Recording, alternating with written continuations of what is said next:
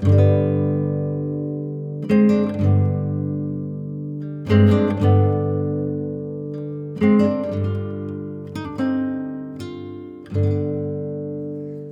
欢迎来听苏菲说故事。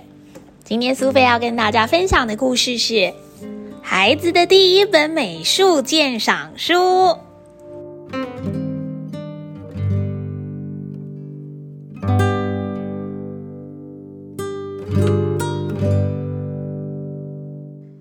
一本美术鉴赏书里面有好多好多伟大画家的杰作，像是克里姆、毕卡索、夏卡尔、高更、梵谷、里奥纳多·达文西等等有名的画家。今天就让我们一起来看一看最为全世界所知的里奥纳多·达文西《蒙娜丽莎》的肖像吧。在欣赏美丽的作品之前，我们必须先知道谁是里奥纳多·达文西。里奥纳多·达文西出生在一四五二年的意大利。小的时候，比起上学读书，他更喜欢在农村里头玩，观察动物啊、植物啊，在河中旋转的水。十四岁的里奥纳多·达文西进入了一位知名雕塑家安德烈·德尔·韦罗基奥的工作室里面学习。大部分的画家通常都只有一个身份，但是里奥纳多·达文西不同，除了是一个艺术工作者之外，他同时学习了力学、物理学、化学、解剖学、建筑学、植物学等等。他甚至还发明了机器人。各种机械以及武器。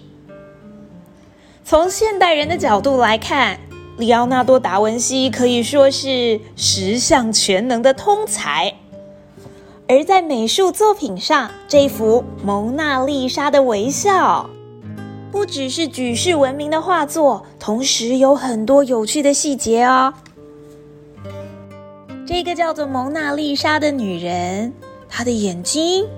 好像没有睫毛跟眉毛哎，更神奇的事情是，不管你站在这幅画的什么位置看它，总会感觉画中的这位女士的视线正在跟随着你呢。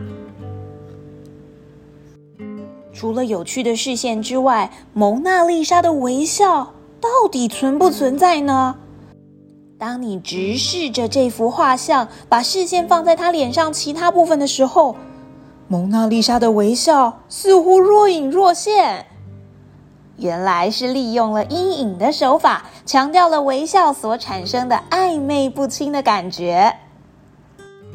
你知道吗，小朋友？这幅世界著名的蒙娜丽莎的微笑，曾经在西元一九一一年八月二十一号上午，在巴黎的罗浮宫里面。被偷走了。这名偷走画作的男子曾经在罗浮宫工作，所以他熟知博物馆里面的每一个角落。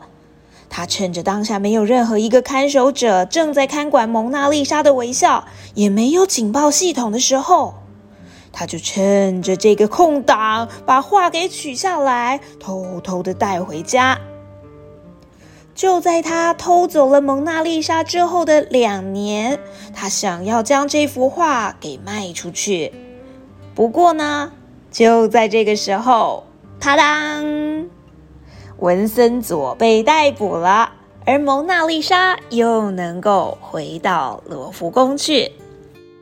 对了，蒙娜丽莎其实是没有办法再离开罗浮宫的，因为她实在太脆弱了。在这幅画完成之后的好几年，它的白杨木材质画板开始裂开，而且弯弯翘翘的。